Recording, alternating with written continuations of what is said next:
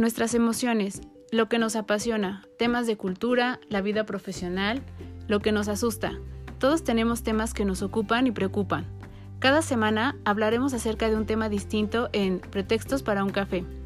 Aprenderás de los expertos con los que hablaré y podrás encontrar recursos, ideas e inspiración para tu crecimiento personal. Yo soy Claudia García, ve por tu café que ya vamos a comenzar.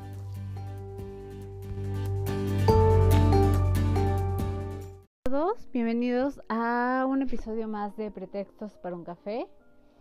Espero que tengan su bebida favorita a la mano porque ya me he encontrado muchos comentarios en donde me dicen, este, no, yo no tomo café, yo lo que tomo es más eh, té o este té helado o frappé o si es este un poquito de noche, si me tomo una copita de vino o entonces no precisamente es café, pero pues bueno, esperemos que que para quienes sí les gusten y con estos días que yo sigo diciendo que tengo mucho frío, eh, pues bueno, tengan su cafecito a la mano que hay muchas modalidades, entonces que lo puedan tener eh, ahora que vamos a tomar un nuevo tema. Hemos estado hablando mucho acerca de eh, temas que tienen que ver con psicología laboral, con las empresas, ahora que en México estamos muy prontos a que eh, regrese esta eh, mm, jornadas de alguna manera reducidas de trabajo en las que la mitad eh, a lo mejor de la organización va a trabajar unos días, la otra mitad otros días. Hay organizaciones que no lo tienen muy claro. Entonces hemos estado hablando mucho acerca de estos temas para que tengan mucho más herramientas las empresas, pero no queremos dejar de lado el lado cultural y eh, el lado pues de, todo lo que rodea en sí a, a este mundo y a todos los saberes que justo fue el pretexto de hacer este podcast.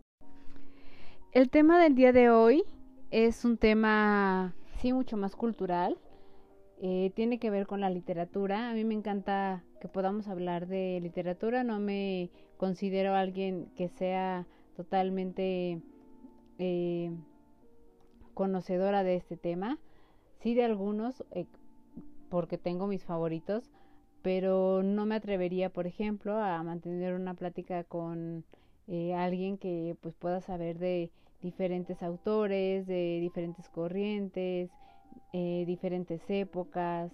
Entonces, hablo acerca de lo que llego a conocer, de lo que he leído, de lo que investigo y de ahí pues vamos sacando información y vamos haciendo discusión, ¿no? En algún momento también de temas que hemos este, sacado con en las reuniones familiares o en las reuniones de amigos. Entonces eh, vale mucho la pena eh, tomar estos temas y recordar pues justo los eh, comentarios, ¿no? O los puntos de vista de quienes estuvieron ahí con nosotros hablando acerca de este tema. El tema del día de hoy es ¿por qué leer a Jane Austen? Yo creo que leer a Jane Austen de repente es eh, muy de niñas, ¿no? Es eh, el romanticismo, el típico eh, estereotipo de, de, la mujer de esa época, ¿no? Ella nació en 1775, entonces de cómo era el comportarse eh, o el ser de una mujer en esa época, de todas las, eh, no sé, los eh, características que rodean a toda esta época que tiene que ver con los modales, con la manera de referirse hacia las personas, no solo entre hombres y mujeres, sino también entre autoridades, la manera en cómo se veía el mundo, cómo se contemplaba la naturaleza, la manera en cómo se contemplaba este, incluso el hombre mismo a el hombre mismo.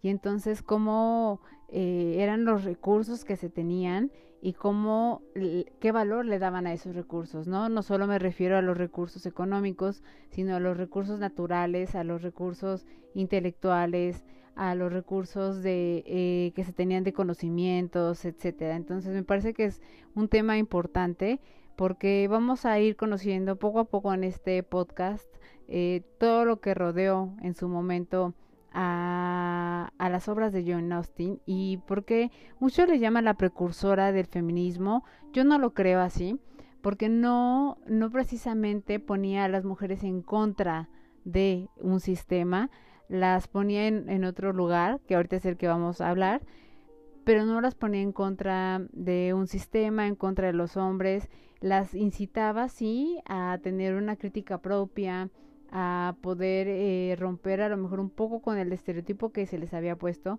pero no a hacer este esta figura de rebeldía que rompía con todas las reglas y que entonces eh, marcaba eh, o trataba de marcar una generación o trataba de marcar a una familia o a la sociedad o el lugar en el que se encontraba. Entonces vamos a hacer un análisis un poquito eh, acerca también de sus personajes, que es lo que nos va a dar la parte psicológica de justo la condición que Jane Austen eh, llevaba en ese momento. Eh, lo que sí podemos ver es que hay un punto medular en el que sí convergen todas las novelas, que es el casamiento, ¿no? El punto en el que las mujeres encuentran al hombre con el que desean casarse, sea la situación que se haya dado alrededor, las diferencias que hay entre algunas novelas y otras, pero todas tienen que ver con este punto del encuentro del amor, ¿no? De lo que al final era como el fin último. Este sí es un punto en el que coincidían. En eso sí tenemos que estar de acuerdo y tenemos que ser sinceros que era que era verdad, ¿no? Al final esta parte de las historias en las que, pues bueno, ella eh, buscaba, ¿no? Que sus heroínas eh, triunfaran y que tuvieran el hombre que, que ellas deseaban, pues bueno, era justo el punto de disección de la conducta entre hombres y mujeres, ¿no? De, de la edad en, la que se encontraban, de la condición, de sus virtudes, de sus defectos, eh, del análisis psicológico que se puede hacer de cada uno de los personajes, porque sí hay personajes muy distintos en cada uno de ellos, entre incluso entre las mujeres y entre los mismos hombres que ella eh, pone como los hombres eh, que son las parejas, ¿no? Los galanes, por llamarlo así, de, de las novelas.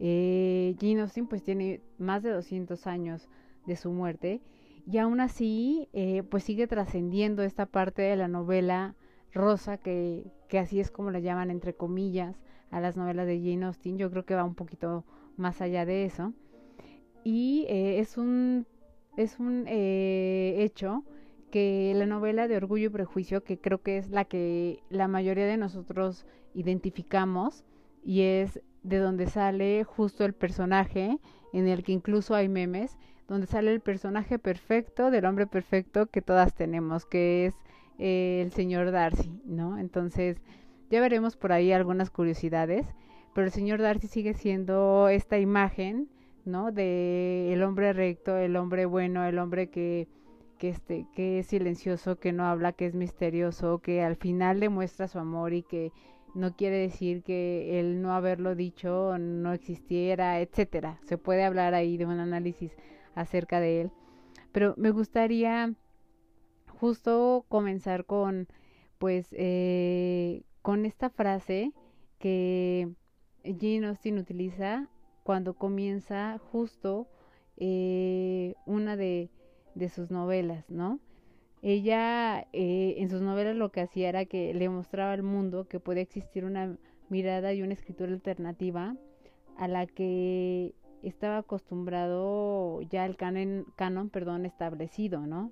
Entonces ella, eh, al decir que no tenía eh, educación, que las mujeres no tenían esta parte de educación, que era lo que se creía en ese momento, eh, se creía que no tenían permiso para hacer este tipo de cosas, para hacer una novela en la que se pudiera hacer un análisis acerca de la sociedad o sátira, burla. Ella utilizaba mucho la parte de la sátira en, en sus novelas, ¿no? Se puede ver. y ella era alguien que se burlaba de ciertas conductas y de ciertos comportamientos que, que se tenían ya adoptados. Entonces, eh, no se le tenía como, como lo mencionó, cierto permiso para que, eh, pues bueno, este, se, se, pudiera hacer este tipo de cosas en las mujeres.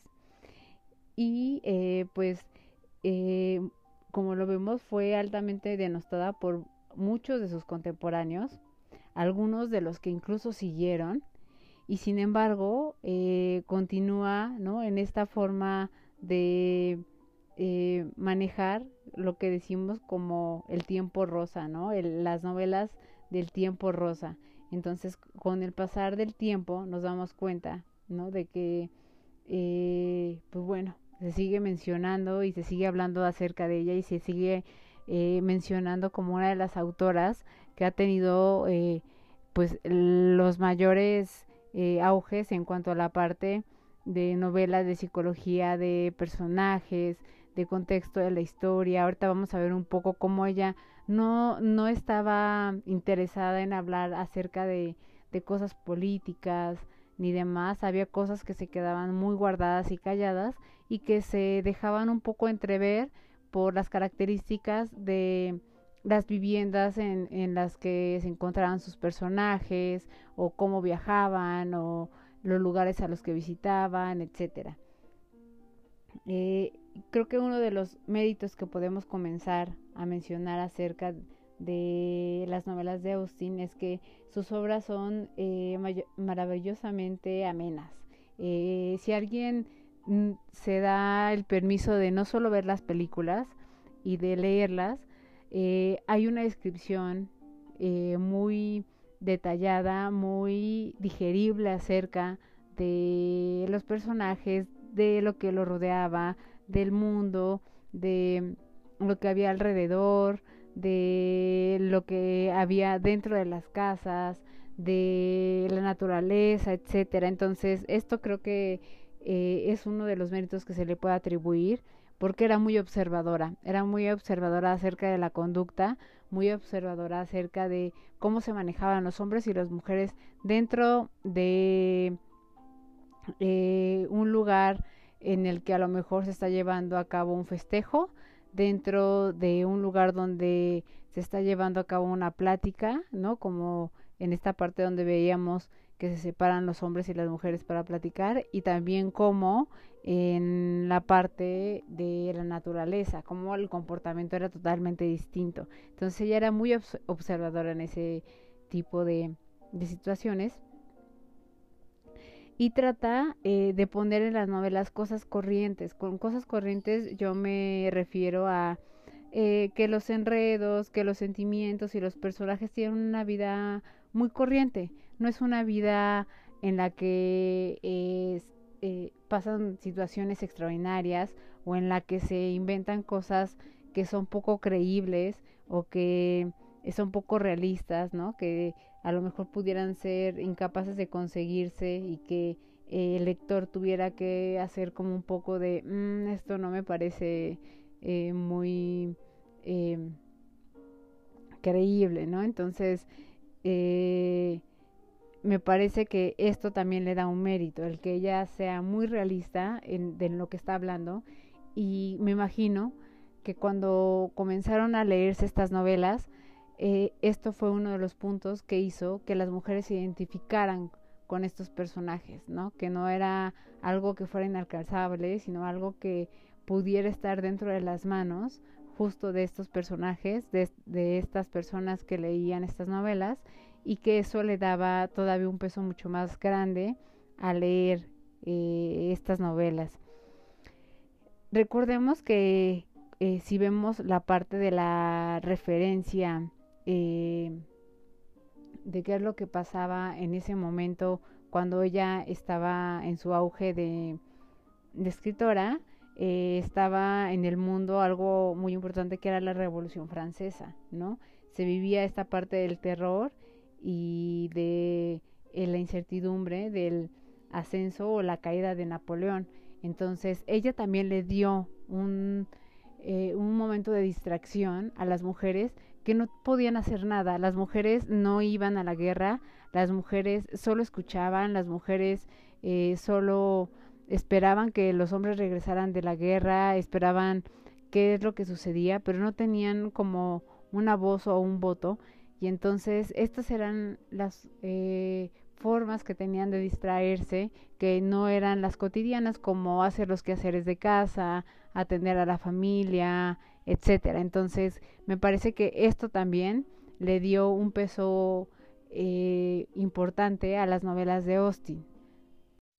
Como mencionábamos, pues las mujeres eh, no tenían mucha eh, interacción con la parte de la lectura, no estaban muy enteradas de lo que sucedía en el mundo. Por ejemplo, era muy raro que las mujeres pudieran tener acceso a leer los periódicos, este, no sabían acerca de política, no estaba bien visto que dieran alguna opinión acerca de ello. Entonces, el mundo que ellas tenían era un mundo muy interno, ¿no? Que eh, Austin trató de llevarlo a otra dimensión y que a las mujeres les gustó, ¿no? Ella tenía dos hermanos que precisamente se encontraban en la marina en la guerra y entonces eh, seguramente la imagen que ella tenía de la guerra o la percepción que tenía de la guerra era muy distinta a la que eh, se pudiera tener ahora hoy en día como mujeres de lo que nos podemos enterar de lo que podemos opinar.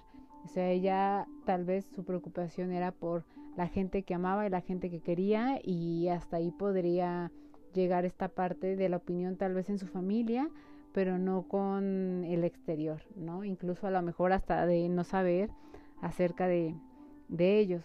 Entonces, este contexto nos ayuda mucho a, como decíamos, darle peso a que las mujeres recibieran estas novelas eh, pues con una con un gusto muy eh, eh, grande para poder distraerse y vámonos aquí a la parte de las principales heroínas nuestra principal heroína es Elizabeth Bennet, ¿no? Lo sabemos que es la más rebelde, es este la hermana eh, dentro de, me parece que son eh, cinco hermanas, ¿no? Eh, la hermana más rebelde, la que tiene más poder de pensamiento, la que se atreve más a dar una opinión, la que se atreve a decir que está bien que no se case este, una mujer, la que no está esperando al príncipe azul, la que critica a los hombres, la que se ríe incluso, ¿no? De, de todo este tipo de, situaciones.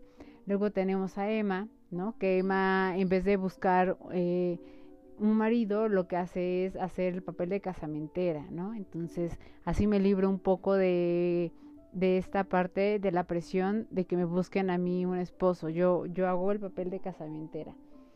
Y tenemos también el cómo esto tiene que ver con la vida de Jane Austen.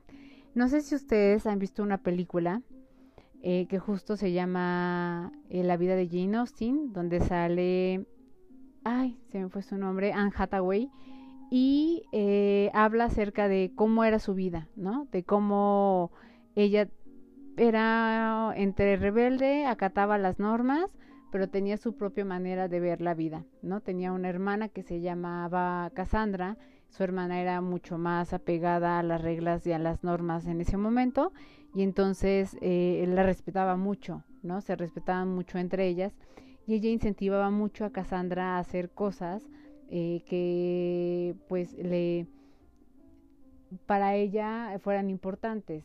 Entonces, Cassandra eh, le debía de alguna manera, eh, se ve en la película, le debía, eh, por ciertas decisiones, eh, muchas cosas a, Jane Austen, ¿no? Le debía el, el que le dijera que se atreviera, era muy penosa y entonces ella era como la más extrovertida, la animaba, nunca la criticó por seguir los convencionalismos, etcétera. Y se ve la relación que tienen entre ellas dos sin embargo, se ve la separación que hay eh, de los, las eh, diferentes formas de pensamiento que, llega a haber en cada una, ¿no? El, el em, la situación económica que vivían no era la mejor, entonces también eso nos lo deja ver en esta película Jane Austen, ellas eran de, escasos recursos, Cassandra se compromete con eh, un eh, eh, pastor que se va a una misión y que cuando regresa, o más bien no regresa, que cuando le, avisan que ya ya eh, puede estar de regreso para que se puedan casar. Le dicen que le dio una enfermedad que se contagió, que era una fiebre muy fuerte en el Caribe y entonces eh, tuvo que eh, falleció y no pudieron regresar el cuerpo y Cassandra queda soltera, entonces quedan juntas. Y esto también me parece que lo que hace es que le permite a Jane Austen ver cómo era la interacción justo de las mujeres con los hombres, cómo eh, la fidelidad, ¿no? Este, el, el ser eh, totalmente eh, entregada a un hombre, de repente las dejaba sin vida. Lo relaciono esto con nuestras heroínas porque vamos a comenzar justo aquí a hablar acerca de la libertad interior que querían, ¿no? Cassandra no tenía esta parte de libertad interior, Jane Austen sí, quien quiera ver la película se dará cuenta. Ella lo que buscaba era una poseer esta libertad, este poseer una individualidad que ella sentía que no podía reprimirse. No quería estar en contra del mundo, sino quería liberar esto que por dentro para ella era muy muy importante. Una concepción de la libertad interior que ella tenía es que se centra en el rechazo de cualquier afecto que no proceda de aquel a quien para ella no se ha concedido con estima, ¿no? Entonces para ella era difícil em, de alguna manera disimular o mentir o actuar algún sentimiento que no que no existiera y esto eh, habla mucho de la fidelidad que se tenía hacia ella misma, hacia sus sentimientos y hacia los principios que ella tenía, ¿no? No seguía y no cortaba con la parte ética ni demás. Ella siempre ponía esta parte de seguir, sí, los convencionalismos, pero dentro de sus pensamientos y su libertad eh, tomaba decisiones que eran muy distintas a las de las demás personas, ¿no? Eh, hay una escena que es muy cómica, que creo que justo nos deja ver esto, y que es la escena central que todos este, hemos visto, si hemos visto eh, Orgullo y Prejuicio, que es la escena suprema y que es una de las más cómicas en toda la obra, a mí me parece, de Austin, que es en la que rechaza por primera vez eh, al señor Darcy cuando le propone matrimonio, ¿no? Cuando salen de la iglesia, cuando él va detrás de ella, le dice que le da a entender que se quiere casar con ella y ella toma a mal el, el que la busque por toda la información que hay. Digo, quien no se sepa la historia debe ser muy raro, pero por toda la situación que había pasado antes, de que su papá había muerto, de que eh, tenía ahí un historial un poco oscuro, de que lo tenían encasillado como una mala persona que separaba a amantes que se querían, eh, tenía una concepción de, de la mamá de Elizabeth que no era buena y la verdad es que quienes hemos visto la película pues sí también tenía un poco de razón el señor Darcy, ¿no? Con respecto a esto, pero aquí hay justo este tema, ¿no? De, de hacer este primer rechazo y esto eh, nos deja ver que una mujer en esa época no hace esto, no rechaza a alguien que ella ama porque ella lo reconoce, pero sin embargo eh, se es tan fiel que prefiere decir no, ¿no? Sin saber que más adelante puede haber otra otra propuesta, ella dice un, un no. Y entonces en ese tiempo decir un no es como decir vas a quedarte solterona. Entonces prefiere quedarse solterona. Hace con esto Jane Austen uso de su perspicacia psicológica, ¿no? Ante esta eh, sátira que me parece muy, muy graciosa, porque al igual que le da como desigualdad a la parte social, en, bueno, que, que si lo vemos en su tiempo, eh, vemos que está eh, de alguna manera eh, burlándose de los sentimientos que tanto le costó a una persona como la personalidad como Darcy de poder decirle que si se quiere casar con ella. Entonces, les digo, si les desmenuzamos por ahí, encontramos que no es tan sencilla la película como se ve, si nos vamos a que la novela está escrita en un en una época y en un año en donde las mujeres tienen pocas posibilidades para decir un no, pocas posibilidades para dar una opinión y pocas este, posibilidades para que sean elegidas como esposas, ¿no? No a lo mejor de quienes ellos quisieran, sino aprovechan la oportunidad de quienes llegan, se acercan y entonces ellas dicen sí, porque si no, me voy a quedar sola. Como decíamos, sus novelas eh, dieron prioridad a las verdaderas circunstancias para las mujeres, ¿no? Eh, cuando, no sé si ustedes recuerden, pero cuando tienen momentos en los que pueden estar hablando a solas, ellas eh, expresan o, o, es la posibilidad que tienen para expresar lo que sienten y lo que piensan. Cuando Elizabeth Bennett le dice a su amiga de oye no no te cases con el pastor no que es este su primo o primo lejano ella le dice por qué no este es mi única oportunidad tengo creo le dice veintitantos años y me voy a quedar sola entonces ella le dice y qué tiene entonces ahí es eh, en esos momentos son en los que ellas eh, se permiten dar estas opiniones que no comúnmente se comparten no también cuando está con su hermana, está, están platicando de noche y entonces eh, aceptan que, eh, que les gusta el señor, no recuerdo el nombre de, del eh, amigo del señor Darcy y entonces le dice, ojalá yo también le guste, ¿no? Y se lo dice como, como diciendo, ojalá porque si no me voy a quedar pues sola. Entonces eh, tienen estos momentos de confesiones que si se dan cuenta son cuando están solas y cuando están en momentos en los que nadie las puede oír y que son como confesiones, parecen hasta incluso como secretos, ¿no? Como este tipo de, de cosas que, que no podemos decir en frente de los demás. Uno de los personajes más complejos y que creo que más para la época definitivamente es Elizabeth eh, Bennet, ¿no? ella tiene, es capaz de tener pensamientos muy oscuros, y digo muy oscuros, cuando, por ejemplo, le dice a su hermana, a ti te gusta mucho la gente en general, así como diciéndole, pues tú no tienes filtros, ¿no? O sea, a ti te cae bien todo el mundo, tú no tienes este, esta parte de filtrar y decir, pues a mí no me cae bien fulano o, o a mí no me gustaría tal persona, este, y de entender que ella sí, que ella sí tiene filtros con eso, o cuando le dice, eh, pues, cuánto, no recuerdo si se lo dice a, a su hermana o se lo dice a esta pariente del señor Darcy que le dice cuanto más veo del mundo, más, eh, más me siento eh, como insatisfecha, ¿no? Como diciéndole, esto no es lo que yo quiero, ¿no?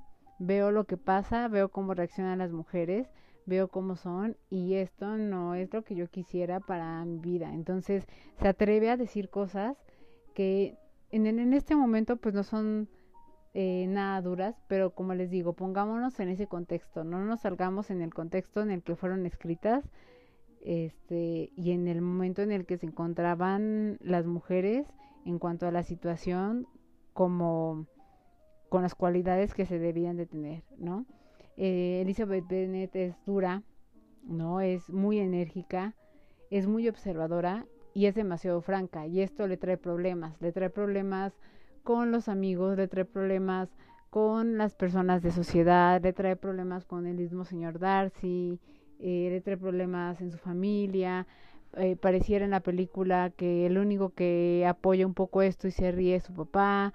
Entonces, sí tiene temas eh, que son muy distintos a lo que son las mujeres o lo que eran las mujeres en ese momento.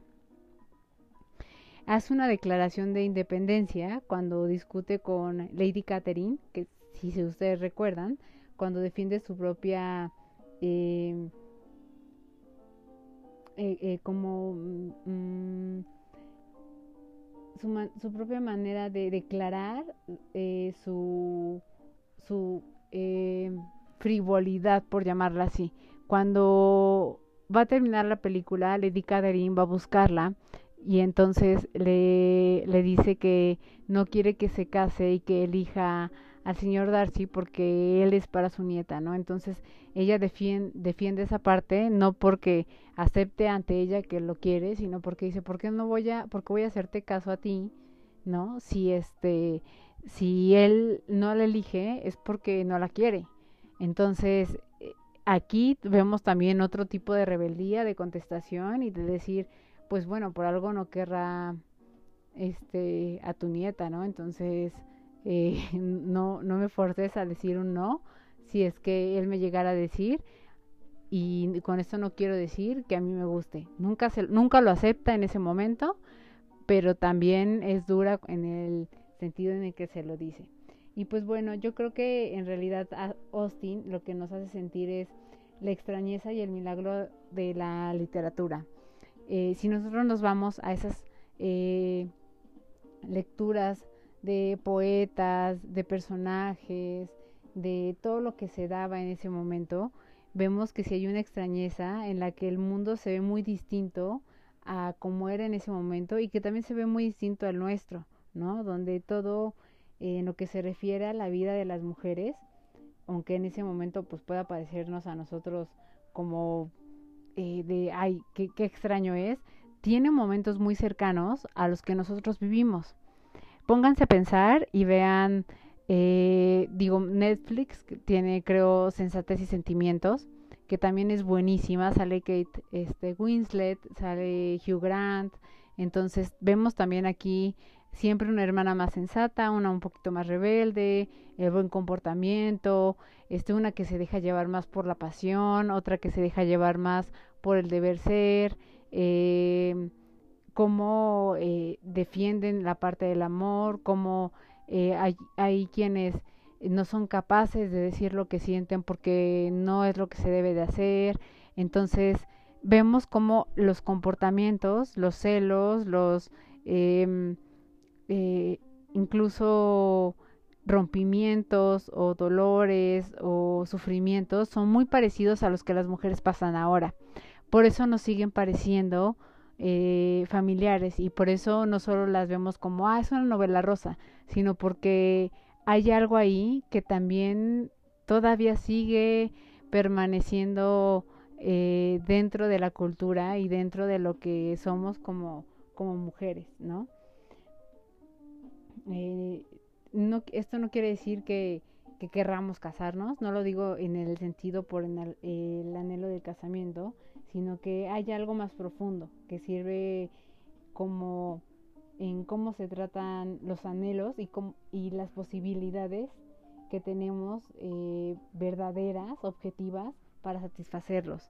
La realidad y el deseo. Es, esto es lo que creo que nos acerca a ella y que nos acerca a estos personajes. Que ellas tienen un anhelo, estas heroínas tienen un anhelo que quieren cumplir y que no están dispuestas a negociarlo, ¿no? Y creo que esto es lo que nos pasa a nosotras. Seguimos teniendo esta parte de un, anhelo profundo, este, queremos satisfacer esta necesidad y sabemos que tenemos solo ciertas herramientas para hacerlo, porque seguimos teniendo ciertas limitantes. Entonces, siguen, seguimos, perdón, teniendo estas mismas características que ellas tienen no con todas las limitantes, claro está, pero sí eh, a lo mejor el anhelo cambia, ¿no? Acá es el anhelo de casarse, el anhelo de ser libre, el anhelo de conocer, el anhelo de escribir. Si ven la película de la vida de Jane Austen, se dan cuenta que ella lo que quería era ser escritora, ¿no? Y todo lo que hace y cómo es criticada y, demás. Y entonces, pues nos damos cuenta de, de, que esto lo vivimos también nosotras en, con diferentes situaciones. Tenemos otro tipo de deseos, otro tipo de, objetivos que queremos satisfacer. Y como decíamos, pues bueno, hacemos este análisis de personajes y creo que algo que también nos gusta y que nos permite y les permitió en su momento a las personas que les gustaran estas novelas y que no se sintieran menos o que se sintieran que podía ser inalcanzable lo que leían, era que había mucho naturalismo. Es decir, no hablaban acerca de castillos, no hablaban acerca de personajes que fueran, como decíamos, este superhéroes, eh, personajes secuestrados, que tuvieran fuerzas extrañas, este, no menciona ningún mundo imaginario, menciona el mundo tal y como era en ese momento. Eh, una mujer que, que escribía, ¿no? Sin, sin odio, una mujer que escribía con lo que sentía, ¿no? Con lo que vivía, con lo que imaginaba, con lo que observaba con las mujeres que interactuaba, este, que escribía sin amargura. Si se dan cuenta y ustedes leen los libros, no hay, no, no hay amargura, no hay envidias, no hay este tipo de sentimientos. Vean las películas si no quieren leerlos, pero yo les recomiendo que lean los libros y se van a dar cuenta que no hay este tipo de, de emociones, no hay protestas, o sea, me refiero, no hay como de una revolución acerca de esto, ¿no? No hay sermones, no hay como el decir, ah, ¿por qué las mujeres? No, o sea, dentro de ellas las mujeres lo pensaban, sin embargo, no hacían de esto todo un caos o no hacían todo un mundo ahí extraño, ¿no? Que, que pudiera prestarse a que no era lo que estaban buscando el amor, sino una libertad y entonces confundirlo. Ellas tenían muy claro qué era lo que querían y si sí querían el amor, qué tipo de amor querían y qué tipo de persona querían a su lado. Eh, bueno, pues bueno, vamos a esta parte de la vida de, de Austin que, que, creo que es importante saber. Eh, Justin sí sufrió de alguna manera eh, por culpa de las circunstancias en las que vivía, eh, la estrechez de la vida que, que le impusieron, ¿no? que le tocó. Como decíamos, el no poder escribir, el eh, no poder ser bien vista como una persona que tuviera la libertad de decir quiero ser una buena escritora o quiero ser reconocida. En la misma película de la biografía va a visitar a una escritora conocida y la escritora le dice, oye, eh, ¿tú escribes? Y le dice, sí. Le dice, a mí me encanta lo que usted escribe y escribe de misterio y tal. Y así le dice ella, sí, es un mundo imaginario. Le dice, ¿tú de qué escribes? Le dice sobre el amor y le pregunta, ¿y tú qué conoces acerca del amor? Y se queda pensando Austin y dice, pues creo que nada. Y le dice, ah, ok. Entonces como diciéndole de, mm, pues bueno, o sea, escribes acerca de algo que tal vez no conoces. Y le dice que la admira. Y la escritora le dice, no sabes eh, lo que me ha costado poder ser una escritora conocida porque afuera no me aceptan, ¿no? Mi esposo ha perdido trabajos, mi esposo tampoco es bien visto que esté casado con alguien como yo, entonces sufrimos y entonces te deja ver cómo pues es un mundo en el que la escritura por medio de una mujer no es el mejor, ¿no? La otra es que eh, tal vez muchos no lo saben, pero Jane Austen estuvo eh, comprometida por minutos, podría decirse que por un día, ¿no? Y estaba comprometida porque estaba enamorada. Eh, no se casa. En la película, si ven la biografía, se van a dar cuenta que aquí es un poco por esta ética que ella tiene donde dice, no, tú por amor no puedes eh, abandonar a tu familia o hacer cierta acción. Yo no lo voy a permitir, entonces dejemos que esto se quede así, ¿no? Pero se ve la entrega, se ve esa, se ve esa entrega que vemos en sus personajes, ¿no? Esa entrega del amor, esa entrega de cuando te das cuenta que la otra persona también te ama. Y si te pones a pensar, todo eran palabras. Aquí la parte de la palabra tiene una connotación muy importante y tiene un valor y una ética eh, que eh, sobresalen, ¿no? El, si alguien te dice algo es porque así es y es lo que siente. Entonces, es increíble cómo dos personas que pueden interactuar eh, llegan a intuir que puede haber algo ahí y hasta el momento en el que esta persona te toma la mano o te da un beso quiere decir que quiere un compromiso contigo. Entonces, este, ese tipo de cosas que nosotros vemos en las películas y que vemos en la misma película de la vida de Jane Austen, nos ayuda a ver cómo eh, los compromisos eran reales, cómo si había una verdadera eh, necesidad de que si se ejecutaba cierta acción era porque realmente así se sentía, ¿no? Y esa es una de las cosas creo que son muy valiosas cuando leemos este tipo de libros. Entonces, pues desafortunadamente Jane Austen no se casa, ¿no? Sigue escribiendo y entonces no sé si decir que gracias a que no se casa, eh, pues bueno, podemos eh, tener eh, más novelas de ella, ¿no?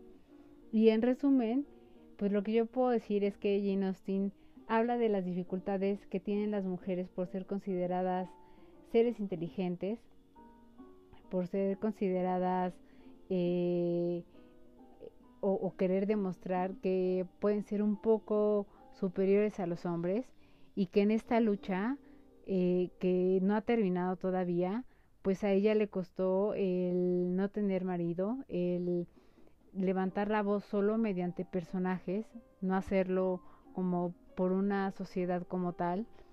Y ella sacrificó muchas cosas, ¿no? Sacrificó la parte de cómo era vista, sacrificó la parte de cómo era vista su familia, sacrificó la parte económica, sacrificó la parte, pues sí, como tal, de, de, de tener una vida como cualquier mujer lo hubiera tenido en ese momento y de vivir con recursos económicos propios, una herencia, con un matrimonio con el que pudiera subsistir, este, en el que pudiera tener una justicia eh, normal, que fuera una mujer como cualquier otra.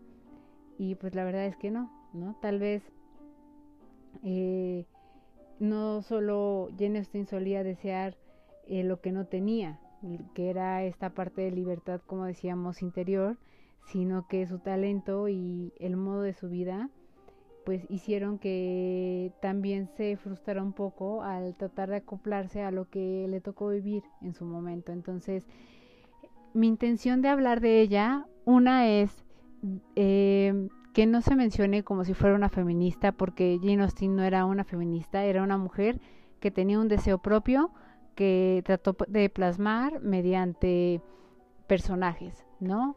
No hizo ninguna revolución, este, entonces no puede verse como tal. Creo que es una representante de lo que nosotros muchas veces hemos vivido como mujeres y que no lo callamos y lo pensamos y queremos pelear por él, pero queremos pelear, por él de una manera distinta, ¿no? Eh, no sé, desde, me pongo en, su lugar, desde eh, en su época, eh, hacer acciones como el que una mujer no pudiera salir sola por las calles, el que una mujer no pudiera viajar, por ejemplo, este sola, que no pudiera cruzar en Londres un ómnibus sola, ¿no?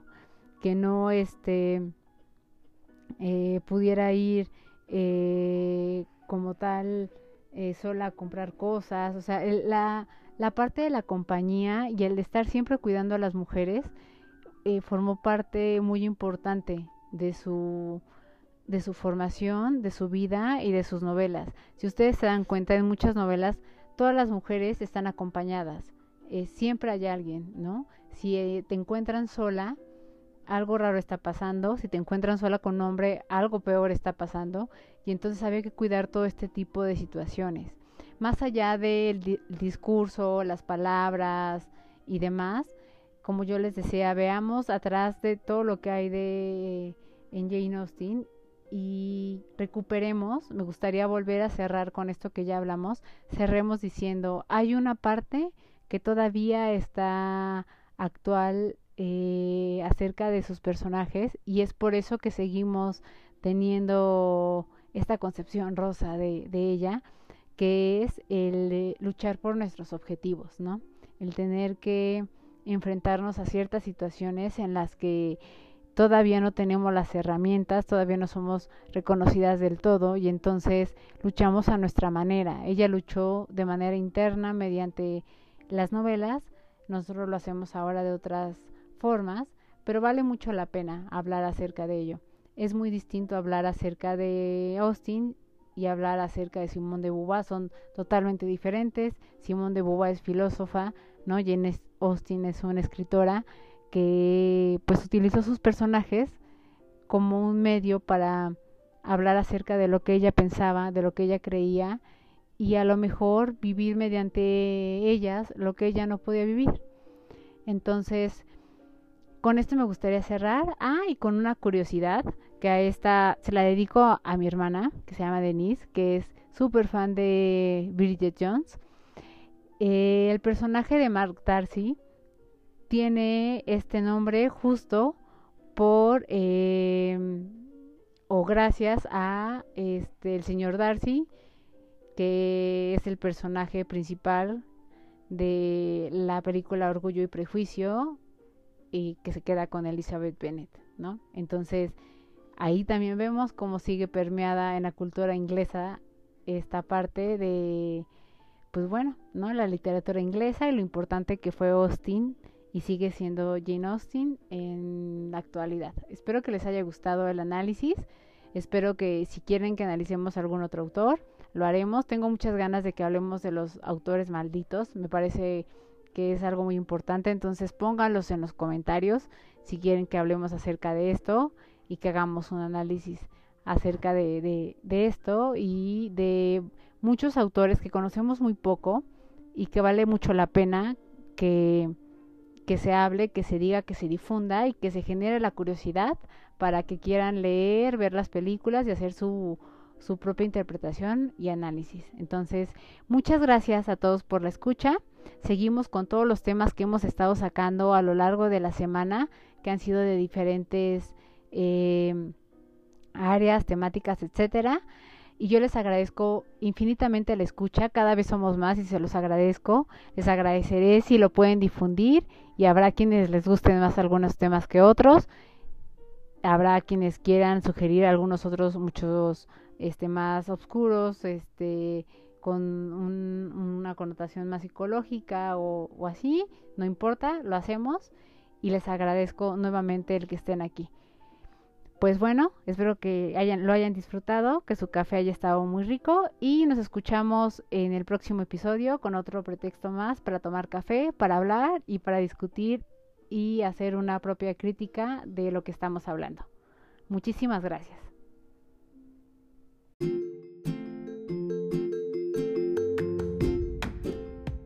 Muchas gracias por estar aquí. Nos escuchamos en el próximo episodio con un pretexto más para hablar de otro tema.